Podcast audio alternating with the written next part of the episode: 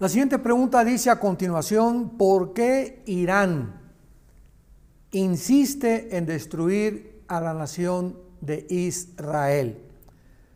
Muy bien, bueno, sabemos que desde el 14 de mayo de 1948, cuando Israel se independizó como nación libre y soberana, en un día que fue algo espectacular a través de toda la historia que podamos nosotros en el pasado escudriñar y descubrir que no ha habido otra nación como Israel en cuanto a que haya nacido en un solo día.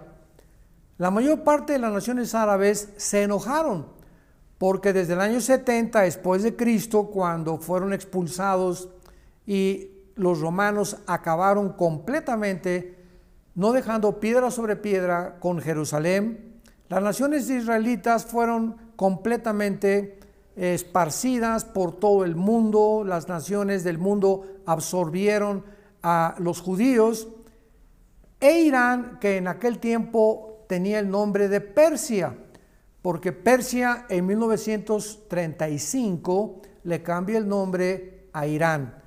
Así que vemos nosotros que todavía en parte del siglo XX Irán continuaba llamándose como Persia.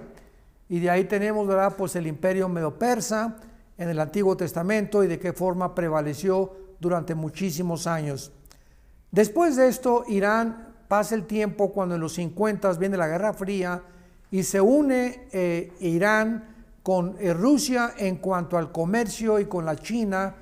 Comienza lo que se conoció como la Guerra Fría.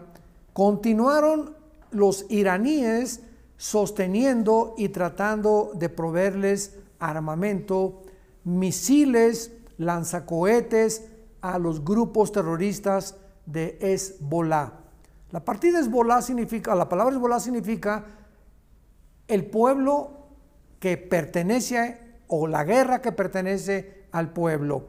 Hezbollah es un grupo terrorista que tiene su residencia en el Líbano y ahí los eh, terroristas de Hezbollah que son considerados como completamente ajenos a cualquier nación por las Naciones Unidas, pero identificados como terroristas por pertenecer al Líbano, el gobierno del Líbano trata de hacerse a un lado cuando los mismos terroristas sostienen al gobierno del Líbano. El grupo Hezbollah ha sido un grupo que ha atacado a Israel continuamente y ahora son sostenidos por la nación de Irán. Irán sostiene a Hezbollah, sostiene a Hamas, sostiene a los yudis, les manda dinero a los talibanes, estuvo sosteniendo a, los, eh, todo el grupo de, famoso de Al Qaeda, que era el líder Osama Bin Laden, y nunca ha dejado Irán de odiar a Israel, por lo cual esto va a prevalecer hasta la Tercera Guerra Mundial. Tenemos en el libro de Ezequiel capítulo 38, versículo 5, donde se describe la futura invasión de Rusia, Turquía, Irán, Sudán, Etiopía y tal vez Marruecos y otras naciones del norte de África que vendrán contra la nación de Israel. Y qué interesante que en Ezequiel 38, 5 se mencione a Persia. Repito que hasta 1935 se le cambió el nombre a la República de Irán y en el 79 a la República Islámica de Irán. Ahora eh, vemos nosotros que en este año del 2022 en que nos encontramos, pues ya están a punto de desarrollar las centrifugadoras en la planta nuclear Basham, que se encuentra cerca del Golfo Pérsico con el propósito de atacar Israel.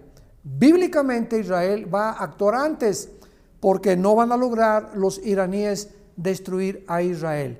Así que posiblemente en estos meses o semanas eh, vamos a ver un ataque de, los, de la aviación de israelí en contra de la planta nuclear de Bashem, que está junto al Golfo Pérsico en Irán, y van a impedir que puedan realmente usar el armamento nuclear en contra de Israel. De otra manera, pues adelantaría, ¿verdad?